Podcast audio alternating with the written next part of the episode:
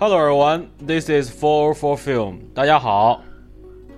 大家好，嗯，欢迎收听最新一期的四零四电影，我是天灵，我是虎哥。呃，然后这这一期我们又有新的嘉宾了，对不对？不是老嘉宾，老嘉老嘉宾，我们有我们有老朋友来了，来大家欢迎一下，来来给打个招呼。Hello, Captain's coming。我是浴缸船长。嗯，天你好 OK 虎 OK，哥好，欢四零四电影的各位听众朋友们好，很高兴再次。欢不要这么叫嚣了，我们这不是 CCTV。欢刚开始是全乱成一团了我。赶快赶快赶快！欢欢迎欢迎船长，欢迎欢迎船长再次来到我们的节目。然后正好我说完这个之后，我想说一下我昨天去看的一个首映首映礼是中国的一个电动画片儿，就叫《阿唐奇遇》。对，呃，这个动画片儿是之前小门神的那个团队，就是追光动画，也还是他们做的，导演也是那个导演。哦，然后这部动画片儿是拿了之前的上海国际电影节的最佳动画长片奖。这个电这个电影这个电这个电视剧这个电影，然后这个电影讲的是什么呢？就讲它是嗯讲的是这个福建，我估计船那个船长应该知道，就是茶虫，你知道吧？就是就是我们在喝茶的时候，不是啊茶宠，茶是那个那个喝茶的茶，宠是宠物的宠，就是我们经常在喝茶的时候，旁边会有一个那个小玩物，然后哦，放一个小对，然后你把那个茶有时候你喝不完的，你就浇在那个上面，然后它的那个颜色会变得越来越深。对对对，叫叫养养茶虫，对，养茶养茶虫，对对对，它是它是讲的是这么一个一个事情，然后它这个设定其实有一点那个《玩具总动员》的那个感觉，它因为也是有点那样的感觉，但是这部电影我觉得就是它是把茶宠跟一个小机器人，一个现代一个非常传统的茶宠和一个现代的机器人，它有一个这样的一个小碰撞，我觉得这个还是蛮有意思的。然后再加上就是我觉得这个电影儿，这个电影儿其实我觉得相对来说是中国现在动画长片中少有的一一个。呃，一个一个一个合家欢型的一个动画片，就是说我们现在看的动画片，大多数就是两两个极端，要不然就是极低龄化的，就像什么喜羊羊灰太狼，包括熊出没，包括这些喜羊羊对，包括熊包括熊出没这种，就是极低龄化，要不然就是极成人化。比如说咱们最近看的这个大护法，就是这种它是走向两个圈，其实反而这种全年龄向的、商业性更强的这种大家都能接受的这种这种动画片，这种合家欢型的动画片其实不太多。然后昨天因为我们在看完电影之后，正好那个导演和他的制片人也到现场了，我还问了这个问题，就是我说我就我就问他，就是说导演，我知道您这部电影是一个更加合家欢向的这样一个电影，然后我说正好这周又有一个另外一个比较有话题性的这样一个动画片，就是《大护法》，这个可能是更多的一个成人向。就是我说，就是说导演您是因为您是做动画，您是动画人，就是您对这方面怎么看？然后导演自己也说，他说其实我也看很多作品，然后包括这样，但是他说，因为我觉得可能中国现在确实我们在这个领域，就是合家欢型的动画片上，我们是缺的。我们之所以做这个追光动画，也是希望在中国的动画的整个产业中能有一个突破。然后因为包括就是他自己，因为他自己也有小孩儿，包括这方面，因为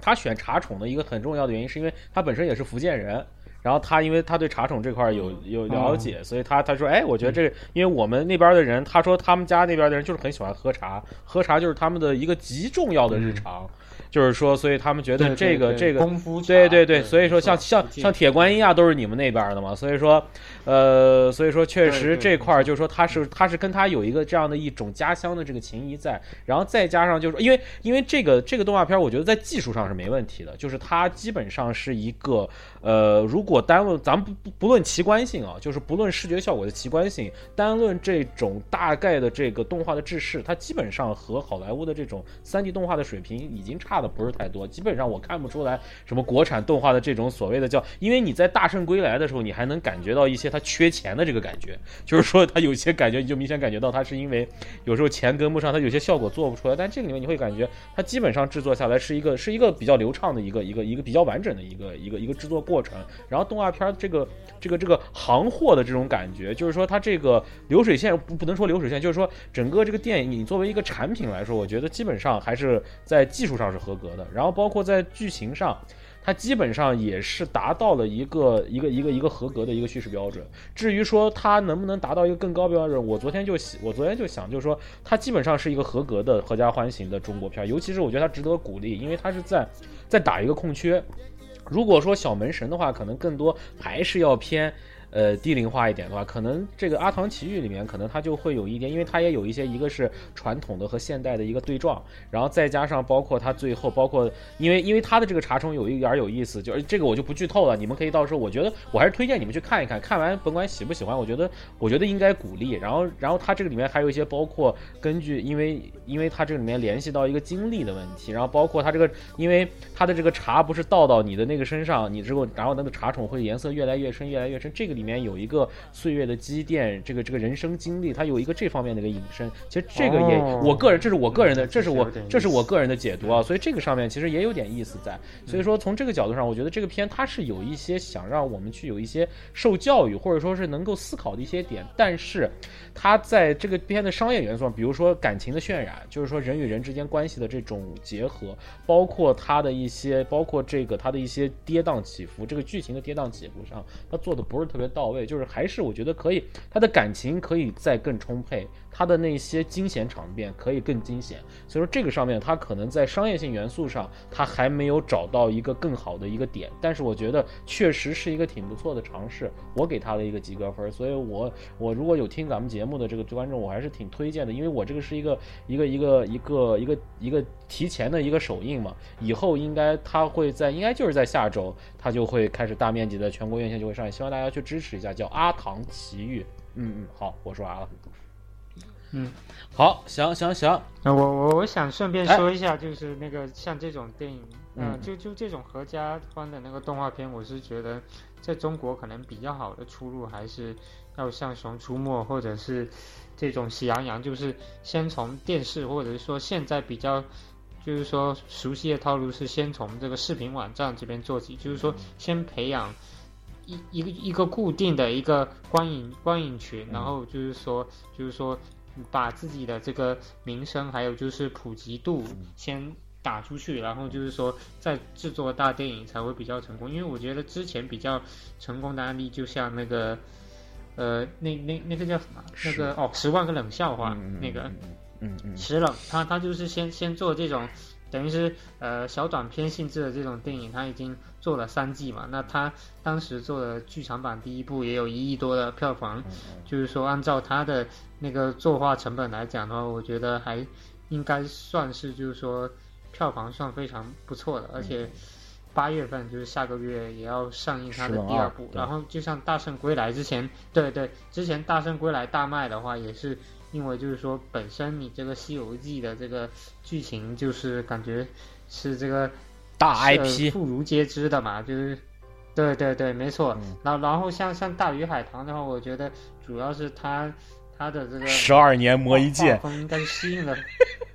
对对，还还有它的这个画风是比较打打中，就是那个呃日漫，对对对对就就喜欢日本动漫的一些、嗯嗯那那那些客户群。对我我觉得如果先上映你的名字，再上映那个大鱼海棠，估计大鱼海棠就要就灭了是吧？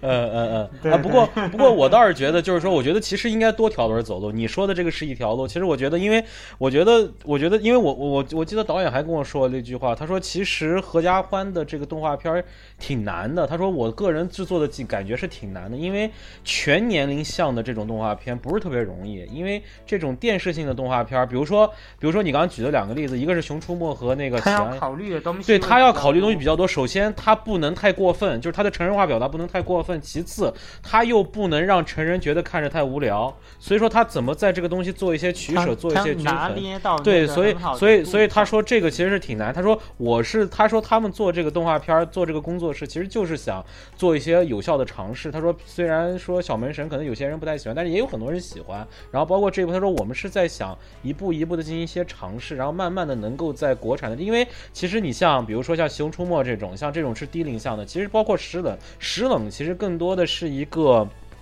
二次元向的，就是确实它也是有它的一个特定观众，因为像我这样的，我没看过《十万个冷笑话》，我对这个电视影就不会特别感兴趣。但是像《阿唐奇遇》这种，如果它的宣传在各方面它能做得很到位，然后有院线帮他去推的话，这个很可能会形成。这当然我不知道，我对它的这个市场的表现的预期我不敢说，因为现在我因为我一说这个电影。整个没没人知道，就是大家基本上现在没人知道这个电影，对对所以说这个它市场宣发的最前一我我也是希望这样的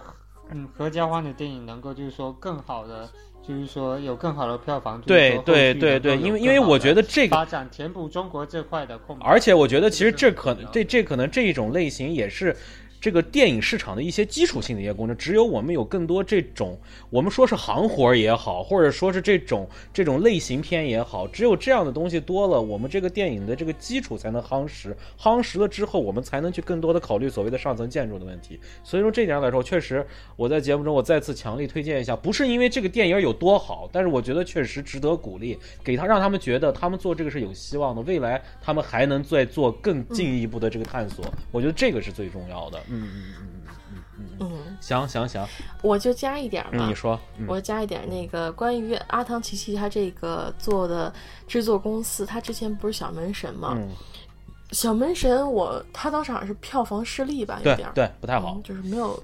票房失利。不太好，但是我记得那一部给我的感觉很深，就是因为它画面，尤其是那个就有有几场画面做的非常的棒，但它有些过场戏就拍的有些过于低龄，所以我不知道这一场在这里面它有没有同样的毛病，就是说有些戏你就感觉完全就是逗小孩那个，几个人一起在那跳舞啊，乱七八糟的那种有吗？你说呃跳舞这个好像没有，就是你说就是他是因为我小门神我没没看我没看过，所以我不知道你你可以说的更具体，比如说什么样的剧情。我可以给你做一下对比，就是他有一段，就是有一段就是这样子，他突然就是这个村这个镇上的人莫名其妙的开了一个 party，嗯，然后所有人都穿着什么像穿着孔雀呀，打扮成什么，然后就在那个舞场 disco 舞场里跳舞，就是各种滑稽的那种状态。我觉得他跟这部首首先跟这部剧情的基调并不是非常相吻，然后剧情也不是非常吻合，但是又加进去了。但这个小就《阿汤奇遇》里面，它有没有这没有类似这样？我的印象中应该是没有的。它基本上这个。剧情是比较流畅的走下去的，而且它里面结合了好多点，包括其实像我刚才说的传统和现代的一个对撞，包括它所谓的一个人生经历和这个时时代积淀的问题，还有一个因为茶宠这个东西本身是一个手工艺作品，所以它这里面还有一个工匠精神的这个这个这个点在里面，所以说我觉得它整个剧情我我在我现在在想啊。呃，应该是比较流畅，但是中中间是有一些我觉得是有低龄化的地方的，包括它对于一些小动物的运用，这个方面是有一些低龄向的这个感觉的，但是没有你说的那种突然跳舞，这个我好像我不记得有，呃。